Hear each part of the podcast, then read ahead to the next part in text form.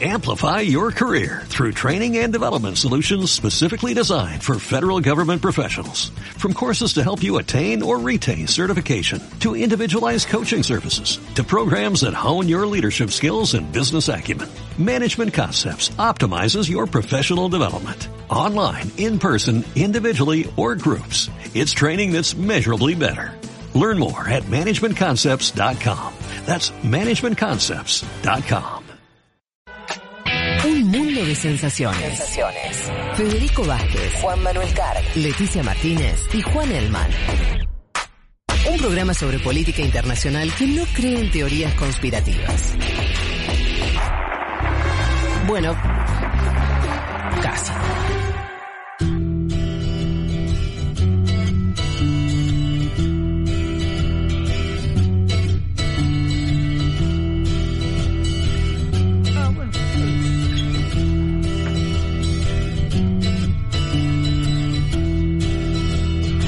Vamos a escuchar ahora sí, nos vamos a meter en este perfil de este sujeto tan... Eh, ¿qué- ¿En qué palabra lo definirías, Leti? Una. Particular, sí. Particular. no, No, porque tal es particular, te dicen, no, vos sabés que es Yo particular. la semana pasada dije que era, como dije que era, era como que su personalidad era medio como la de un eh, coordinador de viaje de egresados que llega presidente. Fuerte, esa, Sí, fuertísima. pero para mí es más la del publicista que logra él mismo eh, hacer su propia propaganda, propaganda y le va bastante bien. Ah, bueno, a ver, ¿No? En cuanto a, su- a cómo vende su imagen, a eso Dale, me, me, me gustó publicista que llegó, digamos, ¿no? Sí. El publicista que se auto hace la campaña. Sí, que se llega. promocionó él mismo.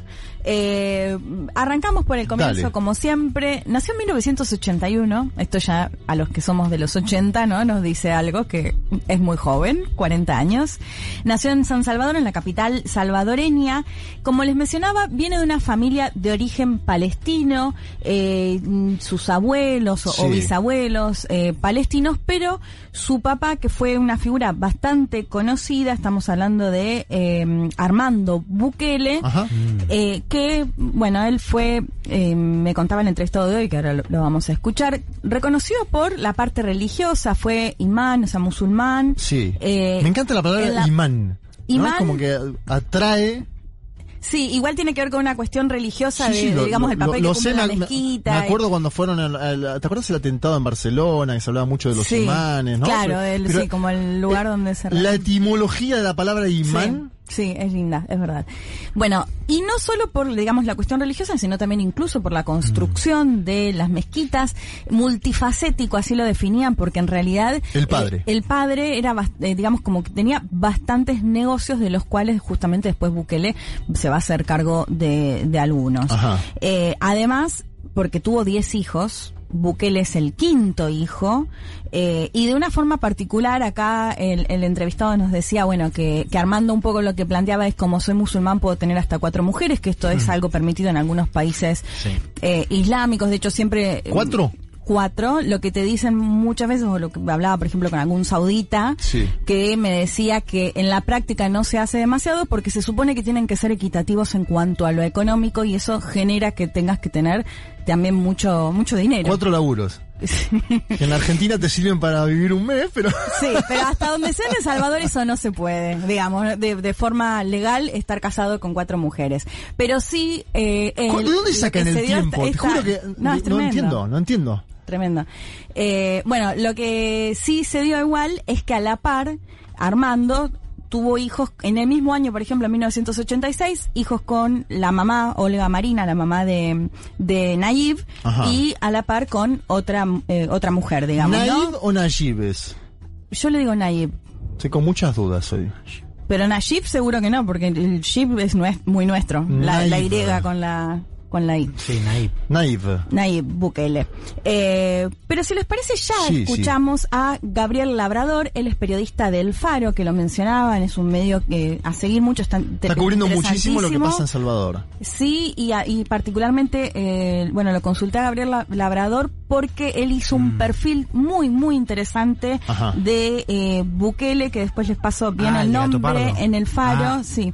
Y que... Es buenísimo y- ese perfil. Y está bien toda la descripción, bueno, a- hablé con él y nos Minucioso, un digamos. poco- sí, Cuando alguien súper- estudia de verdad el tema, viste sí. que estamos mucho en una etapa de periodismo ¿Qué tiene que ver también con las condiciones, no? Periodismo hasta ahí. Eh, en tres horas armas una Sí. nota, no es una nota armada No, en tres además, horas, claro, es un perfil largo. bien biográfico, que es bastante difícil conseguir estos datos cuando es el presidente actual. Se Digamos, nota que ¿no? lo Mucho estudió. más fácil una vez que ya están muertos. Y tiene la ventaja de que es crítico, entonces puede decir algunas cosas que la prensa oficialista de El Salvador no puede decir, me imagino. Sí, exactamente. Eh, así que lo escuchamos a Gabriel Labrador que nos contaba un poco el origen eh, familiar y también los años de estudio de- del lugar, digamos, de donde sale, si se quiere, de, de, mm, Nayib Bukele. Lo escuchamos a Gabriel Labrador. Nació en una familia de ascendencia palestina en 1981. Es uno de los 10 hijos de Armando Bukele Catán, un empresario multifacético fallecido en 2015 que fue bastante reconocido tanto por su huella comercial como religiosa. La madre de Nayib Bukele, Olga Ortiz, aún vive y es común verla en apariciones públicas junto con Bukele.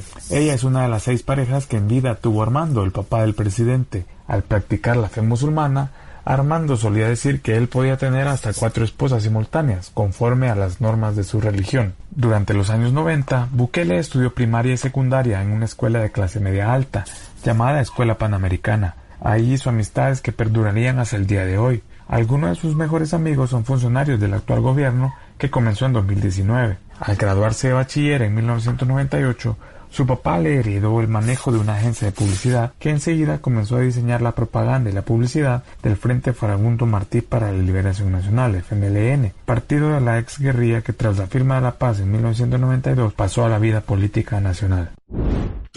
Qué lindo el tono de voz de las y los salvadoreños, ¿no? Muy tranquilo, ¿no? Me gusta, me, me tranquiliza. El título de la nota que les recomiendo, que escribió Gabriel, y en, y en la cual, bueno, tomamos varias cosas y además, por supuesto, que lo, Sí. lo consultamos a él también. Eh, Bukele, el autoritario, autoritario cool, es el título de la nota que salió en El Faro y salió en Gato Pardo también, Ajá. en México. Y les, como les decía, es eh, cuenta muy bien toda la cuestión biográfica de Bukele y, bueno, por supuesto, toda su vida política también. Así que les recontra recomiendo a quienes les interese eh, esta nota. Bueno, como contaba ahí Gabriel, esto que habíamos mencionado, esto de su origen familiar, bueno, un Armando Bukele bastante reconocido por las cuestiones que mencionábamos, de lo religioso, pero también por los negocios que, que tenía. Y por su afición por las mujeres. Sí, esa cuestión O sea- bien, bien machirula de, bueno, no este planteo de, bueno, puedo tener seis mujeres, Puedo tener seis, una mujer. cuatro en simultáneo, decía él. Sí, y que, y que la realidad es que tuvo 10 hijos con eh, distintas mujeres, incluso en los mismos años, o sea, a la, a la par, realmente.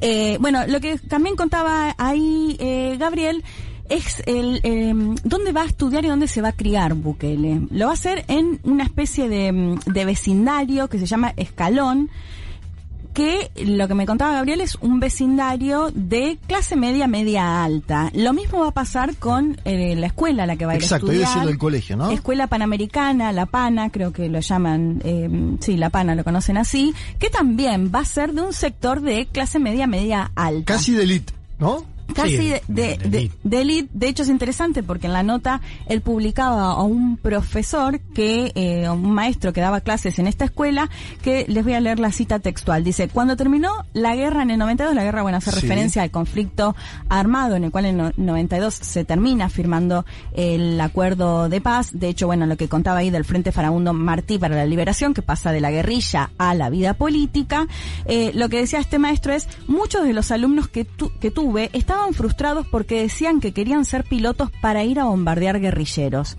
Digo, para tener un poco el perfil, si se quiere, De la escuela donde estudió. De la escuela donde estudió Yo me lo imagino al chabón aparte, con lo jetón que soy, ¿no? Sí. Imagínatelo de niño cursando en una escuela elitista. Sí. Me lo imagino participando todo el tiempo. ¿Viste ese pibe que está hiper eh, activo en, en- Sí. en- en la escuela? Sí, el que habla ¿No? siempre, El que ¿no? levanta la mano Sí. en geografía, el que levanta la mano en lengua, el que levanta la mano en matemática. Gabriel dice que sus compañeros lo recuerdan como alguien muy bromista, o sea, como que era el chistoso, Bueno, bien, esa parte bien. y que le gustaba mucho computación. De hecho que quería ser astronauta, bueno, una cuestión más por, por ese lado. Mira vos. Eh, remarco esto de el perfil, digamos, de la escuela o del barrio, de su entorno. Eh, Gabriel me contaba que igual muchos de quienes fueron sus compañeros son funcionarios hoy del gobierno de Bukele, o sea, amistades que mantiene hasta el día de hoy. Pero a la par se da esta situación que me parece que puede explicar un poco justamente lo difícil que es encasillar a Bukele. Porque a la par cuenta que tanto su padre, que te- tenía muy buen vínculo con quien lideraba el Partido Comunista, eh, que también era de origen palestino, Ah, y mira. sus tíos recibían a eh, guerrilleros que bueno que después van a, ser parte de- del frente que Sí. justamente ahí se genera ese vínculo para explicar lo que después cómo Nayib va a ingresar justamente a la política. A partir en, a los 20 años eh, bueno, primero decir que en el 2003 conoce a quien es su esposa actual, que en ese momento era bailarina de ballet. Estamos hablando de Gabriela Roberta Rodríguez. eh, que bueno, que seguramente la, la- si ven alguna imagen de Bukele, ella está siempre ahí eh, Bail- presente. bailarina de ballet. Sí. Eh, él a los veintipoquitos ingresa a estudiar abogacía, va a abandonar la carrera y se va a hacer cargo de una agencia de publicidad. ¿Qué hacían en esta agencia de publicidad? ¿Qué hacían, Leticia? La campaña justamente del Frente Farabundo Martí para la Liberación. O sea, el mismo Bukele se encargaba de hacerle las campañas eh, a través de, la, digamos, de una agencia de publicidad a los dirigentes políticos. ¿Qué va a pasar? Bueno, de tanto hacer publicidad va a pasar a la vida política y se va a presentar para ser candidato a alcalde de lo que se conoce como Nueva Cuscatlán, que eh, es un municipio muy chiquito, menos de 7.000 o aproximadamente 7.000 habitantes, que está como una especie de periferia de la capital de Está bueno de porque es tipo, de tanto decirle a otro, hace esto, hace el otro, el tipo Sí, dijo, dijo, che, esta- esta- es mía, voy yo a cena, Sí. ¿no? Claro, además sé cómo hacerlo. lo que cuenta Gabriel en el perfil ese Sí. es que no se no termina de quedar claro cómo se hace salto. O sea, él cuenta que un día Bukele dice, Sí. le pregunta al jefe de comunicación del partido, che, ¿ustedes tienen candidato? No. Y él le dice, "Sí, bueno, soy me yo". presento yo. Sí, exactamente. Y gana. y, y gana.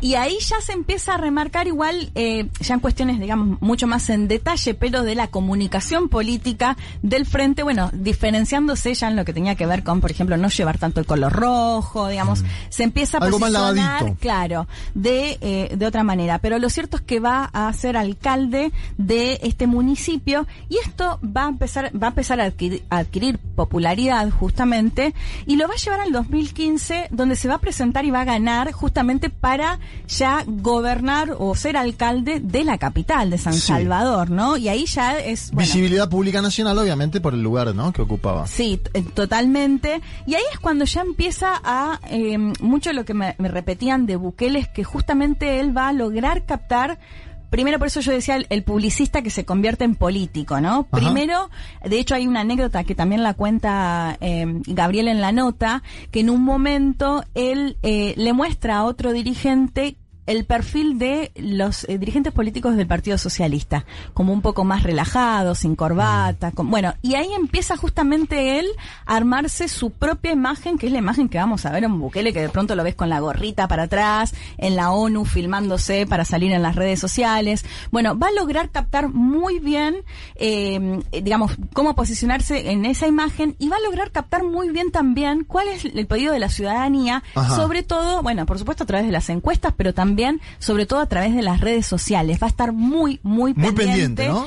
Va a destinar mucho dinero justamente a eso, a cómo llegar, a cómo promocionarse, que creo que eso es la clave justamente de la popularidad de, de Bukele, porque hay que decir que incluso desde acá, ¿no? Cuando hablábamos por ahí de pronto de un mandatario centroamericano o que sea tan reconocido como logró eh, ser Nayib Bukele, ¿no? No, yo hay- creo que hay varios factores que dan cuenta de eso, que la juventud en primer lugar y esto Sí. que decimos de Twitter, ¿no? El tipo a los dos minutos de gobernar diciéndole, ministro, haga tal cosa, haga tal otra. Eso me hace acordar en algunas cosas a Chávez, ¿no? Acuérdense Chávez, cuando, que fue uno de los primeros que utilizó Twitter. Sí. Eh, de hecho tenía Chávez Candanga de nombre, ¿no? Estamos hablando de, no sé, Chávez murió en 2013, debe ser 2011.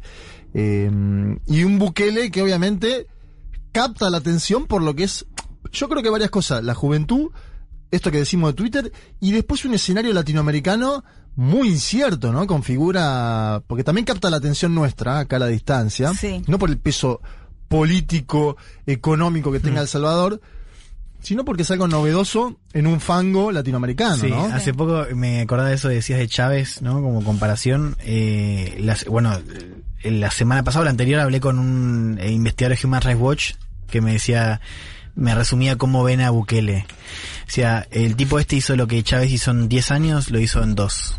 En- en- se refería ¿En qué sentido? al desmantelamiento del Estado de Derecho, ¿no? Esto para, Ah. para, para poner la, la óptica de Human Rights Watch, ¿no? Pero me interesaba eso de Sí, cómo con- ellos lo sin veían como sin un Chávez, ideología, ¿no? digamos, sin- con una Eh, ideología más lavada. Hmm. eh, Para mí no tiene nada que ver, digamos, porque son liderazgos completamente distintos, Total. países completamente distintos, pero me llamó la atención, dijiste y me acordé de, de lo que, del paralelismo que han trazado. Sí, así lo puede ver Washington también. No, No, total, Son claro. dos antagonistas eh, de la política norteamericana. Sí, un poco más a, sí. a los tumbos, ¿no? Claro. Bueno, vos nombrabas algo de Chevron también en su momento. Chevron en Venezuela tuvo mucho tiempo. Después Sí, sí, Chávez por supuesto. le dio una aval más fuerte a PDVSA, obviamente, pero eh, eh, en Chávez era más la- un antiimperialismo ideológico vinculado con Fidel. Claro. Y en Bukele es más algo que fue Sí. sobre la marcha generándose, ¿no? No, después eso eh, es el último audio Dale, que, no es de Gabriel, pero tiene que ver justamente con eso, ¿no? Una posición anti-Estados Unidos, pero no necesariamente anti-imperialista. Exacto.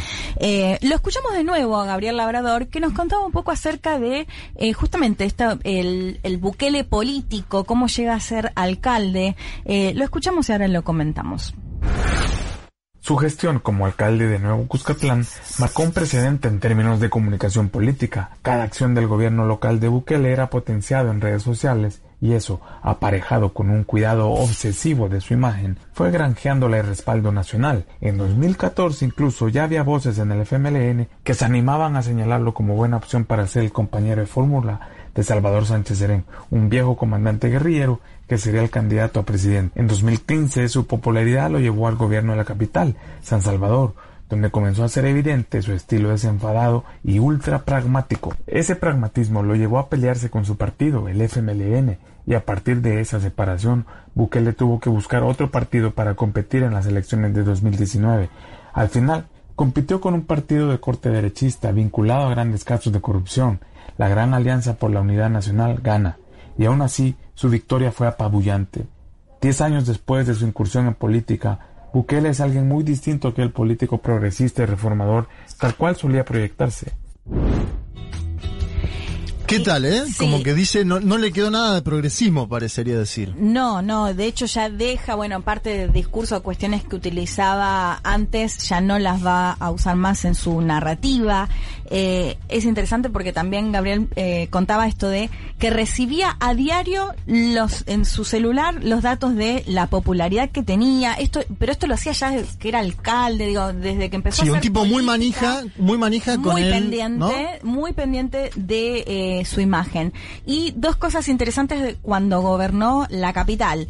Por un lado, que hablaban, lo comentaban ustedes el domingo pasado, esto de eh, su vínculo con las pandillas en El Salvador y esto de que se cree que tenía como una especie de acuerdo que le había permitido reducir la cantidad de asesinatos diarios y que se rompe justamente ese vínculo, por eso empieza toda esta nueva Sí. política de Bukele de perseguirlos, de toda esta legislación eh, tan polémica acerca de los medios de comunicación, entre otros, en relación a, a las pandillas. Ya cuando él gobernaba la capital, fue acusado de mantener vínculos con las pandillas, por ejemplo, para inaugurar un mercado en el cual se supone que acordó justamente con las pandillas a las cuales les dio distintos stands en las ferias a cambio Sí. de que no le generen Y lo ningún sacó del centro histórico.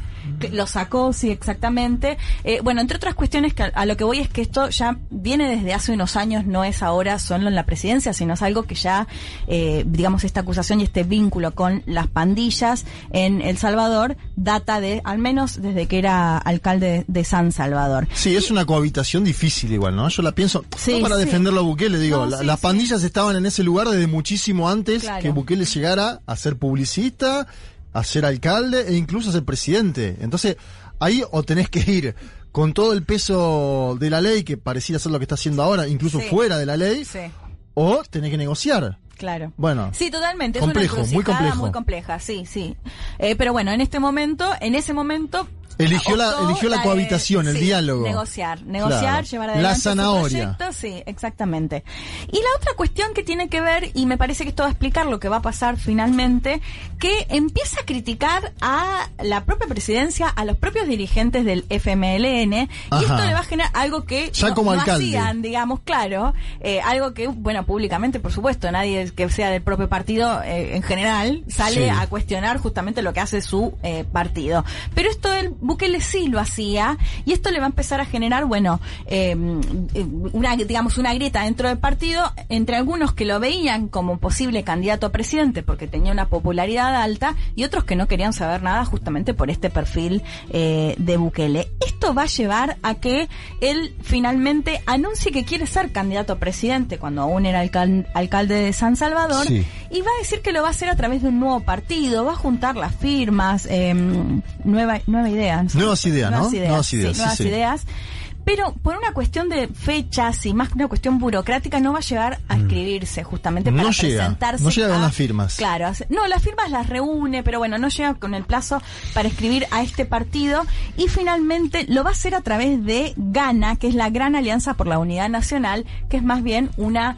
Eh, alianza de derecha, una alianza conservadora. Una chapa de derecha que no es arena, ¿no? La histórica. la histórica. Más chiquito, pero derecha. Exacto. Pero bueno, esto sorprende, porque si antes había sido dirigente del FMLN, más allá de que también había habido alguna negociación con gente del FMLN hmm. en esto de, de Gana, bueno, ahí es como ya un vuelco presentarse por un partido completamente conservador y de derecha. Total confusión, ¿no? Sí, tipo... él cuando, cuando él expulsan del frente, él ahí aprovecha y tira todo, se empieza a decir como que el problema había sido la derecha y la izquierda, ¿no? Claro, Son de los de Exacto, lo expulsan, lo expulsan directamente del FMLN en el 2017 creo.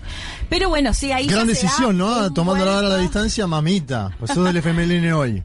Gobernabas. Y encima lo expulsan. ¿qué no, es una gota que rebalsa el vaso. Claro, pero lo empujaste a, a, a la que presidencia. también una figura igual difícil, porque también te criticaba, digo, que... Sí, sí, sí. Era, era, sí, ya, ya está, era o entregarle la llave del partido o entregarle la llave de la nación, que fue lo que terminaron haciendo. Sonaba más lógico entregarle la llave del partido, bueno, pasó esto que pasó.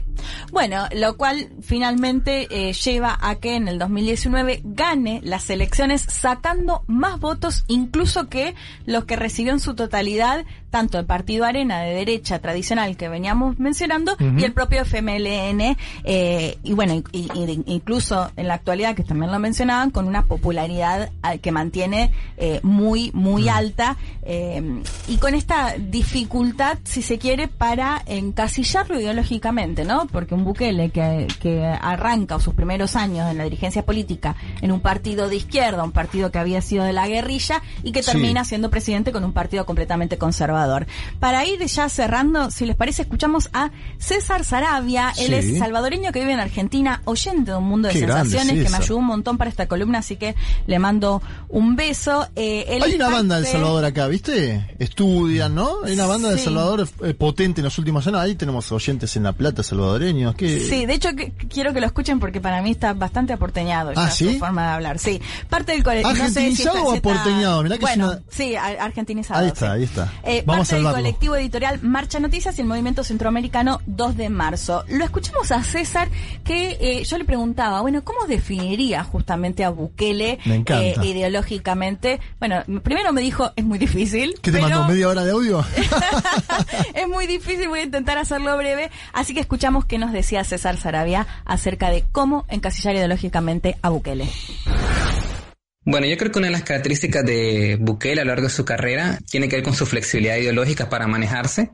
Y esto está muy vinculado a una concepción de la política en la que eh, las encuestas, la opinión pública, eh, lo que se habla en redes tiene como mucho peso. Y esto de alguna manera ha permitido que coexista por un lado elementos del conservadurismo, tanto religioso como militar, también por otra parte este acercamiento en el último tiempo al sector más tecnoliberal ¿no? de, los, de los seguidores del Bitcoin y un rechazo constante o un ataque a instituciones de derechos humanos. Pero por otra parte, una apelación a términos como poder popular, el poder del pueblo y sobre todo los, aspectos que yo creo que más confunden, que es su relación con China en el último tiempo y eh, sus críticas abiertas a, Biden. En este último punto, sí es importante señalar que el, conflicto o la tensión actual, diríamos, entre Bukele y el gobierno de Estados Unidos pasa más por, por un por algo coyuntural que por algo de carácter ideológico. Eh, y es que hay que recordar que durante la primera parte de su mandato, la primera mitad de hecho, eh, él convivió y coexistió de manera muy pacífica y muy cercana a Donald Trump. Interesante lo que dice, ¿eh? Me quedé con dos partes, la de la tecnoliberal Bitcoin, me encantó el concepto, ¿no? Tecnoliberal Bitcoin. Sí. Obviamente las críticas a derechos humanos, de la cual trabajamos también la semana pasada a través del newsletter de Juan, y la otra parte que es esto de ¿Por qué dice críticas a Biden? Eso lo conocí, los conocemos más. Mm. Esto de la apelación al poder popular lo conocemos mm. menos, me parece. Y es un dato que para alguien que quisiera desde la izquierda defender a Nayib Bukele podría llegar a ser un argumento, ¿no? Bueno, habla del poder popular, quiere, quiere que se construya debate en lo colectivo. No, lo sé, yo no, no sabía esa apelación, pero me interesa, ¿no? Lo, lo que agrega. Sí, son varios, no mm. sé, Juan. No, no, digo, estaba pensando, digo, tampoco es patrimonio de la izquierda la, la apelación a, no, no, seguro. al pueblo y al poder popular. La ultraderecha europea la utiliza, claro. Pero bueno, por Pero ahí Latinoamérica, es algo que confunde en este, en este caso particular de no, en, Latinoamérica y el Caribe sí es una, es una etiqueta, podríamos decir. Poder popular de los gobiernos nacional mm. populares, de izquierda, progresistas. No, además él mismo antes se reconocía, digamos, Gabriel lo contaba, una narrativa que después la va a ir perdiendo, pero él mismo hablando como alguien eh, de izquierda, eh, justamente posicionándose, bueno, después vamos a ver. De lo que decía César, me parece que esto, hay varios elementos, ¿no? Bueno, por un lado esta narrativa que hacía alusión a la cuestión del pueblo, que quizás a veces, em, bueno, que es populista, ¿no? Esto es siempre, de hecho, mismo Bukele habla, hay una frase, uy, ahora no la tengo acá, pero muy interesante que plantea como, bueno, si populista es escuchar, acá lo tengo, acá lo tengo. Este eh, dice, mm, le preguntan, él pregunta, este es mi favorito, populismo, ¿ya han oído esa palabra? Se oye feo. ¿Alguien quiere un presidente populista? Pregunta como una especie de, de, auditorio y que nadie contesta. Dice, ¿nadie? Bueno, yo sí. El diccionario define la palabra populismo como doctrina política que pretende defender los intereses y aspiraciones del pueblo. Es un paradigma. Paradigma. Nos han vendido que el populismo es malo. Yo prefiero el populismo antes que el individualismo. No un poco ¿eh? contando esto, bueno, que mencionaba. Me hace acordar al, nombre del newsletter de María Esperanza Casullo. Populistas somos todos. ¿No? Eh, y hay mucha gente acá escribiendo, mira, por ejemplo, justo decías populista, ¿no? Hay un oyente, Pedro de San Miguel, dice, Bukele suena a populismo de derecha, dice Pedro. Y Juliana dice, básicamente manda un mensaje para decir que está bueno Bukele. No sé, eh, ¿a compartirse ahí? No, no, para nada. No es tu estilo, no es tu no, style. ahí esa gorrita para atrás. Me y aparte medio banana, ¿no? bienísima, sí. No solo la, Y es un poco social y awkward. Si vos lo escuchás, las, que esto es otro gran rasgo. El tipo no da entrevistas a medios eh, televisivos ni de comunicación tradicional. y anuncia todo por redes sociales. Sí, pero las pocas entrevistas que dio, hay una que yo recomiendo para, para entrar al personaje, que es la que le da Luisito Comunica. Ah, eso, sí. En la casa presidencial. Sí. Y, qué tal? Y, pero un Luisito que no le pregunta absolutamente No, sí, porque lo debe haber invitado. Lo debe haber invitado a Luisito. Eh, no, estaba como medio fascinado. Eh, admirador de Luisito. Tota- ¿O quién? No, Luisito, con Bukele. Bukele. Bukele le contaba lo que hacía en la ONU, pero a lo que voy es que el tipo tiene como Sí, a mí me incomodó un poco el chabón. O sea, hay una cosa medio como que te incomoda. Me pasó exactamente lo mismo. Total, boludo. Pero igual me molestaba mucho que Luisito no le preguntaba nada, duro, ¿viste? Como... Pero si lo acaba de invitar, seguramente le pagó todo a Luisito Comunica ese para que vaya a cubrir. ¿Qué le va a preguntar Luisito, que anda aparte de fiesta ahí? Luisito que tiene unos buenos videos, lo estuve viendo hace poco y de paso nunca tuvimos ningún vínculo con él, solamente lo conocemos de mirar los, los YouTube que pone buenos videos sobre Venezuela y los cambios que hubo en Venezuela. No, capo Luisito que se recorre absolutamente todo. A lo que voy es que nunca se mete pasa, con una cuestión, viste, más, más política o más, dura. Pero bueno, para terminar, eh, lo que decía César, que también es interesante esto de la política exterior de Bukele, que quizás también da eh, confusión, el vínculo con eh, China, y esta cuestión de Estados Unidos que decíamos al principio, si tiene un mal vínculo con Biden, no es tanto por una cuestión antiimperialista de, de, Estados Unidos, sino porque también Estados Unidos fue muy duro o condenó justamente algunas de las medidas que tomó Bukele. ¿Se acuerdan en su momento lo que se conoció como el buquelazo? Juan, creo que vos lo, cubriste en, algún newsletter, ¿no? Cuando cae en la asamblea acompañado de militares porque no querían eh, darle el ok a un proyecto, creo que tenía que ver con cuestión justamente de seguridad, sí, eh, de financiar, claro, de financiar. El tipo cae en la asamblea con eh, los militares, bueno, después después una elección legislativa en la que le fue muy bien y, obtuvo la mayoría en la asamblea, pero después, bueno, las acusaciones justamente de no respetar el orden, el poder judicial. nos vamos, si te parece, con un mensaje de un oyente, Marcos Cortés, que dice lo siguiente, y lo, dejo picando, eh, obviamente con una gran columna que hizo Leticia Martínez, y entiendo además que ya ha llegado oh, la comida para el staff de un mundo de Dice, lo más complejo de Bukele son sus índices de popularidad. Sí. Ningún conservador de la vieja usanza tiene tanta imagen positiva. Bueno, nos quedamos pensando. Por eso decía, un publicista que supo vender muy bien su imagen. Y lo sigue sabiendo hacer. Imposible engañarlos, amigos míos. Así es, una vez más, su fuente confiable, irrefutable, irrepetible, innegable de comida mórbida. Amplify your career through training and development solutions specifically designed for federal government professionals. From courses to help you attain or retain certification, to individualized coaching services, to programs that hone your leadership skills and business acumen, Management Concepts optimizes your professional development. Online, in person, individually, or groups. It's training that's measurably better. Learn more at managementconcepts.com.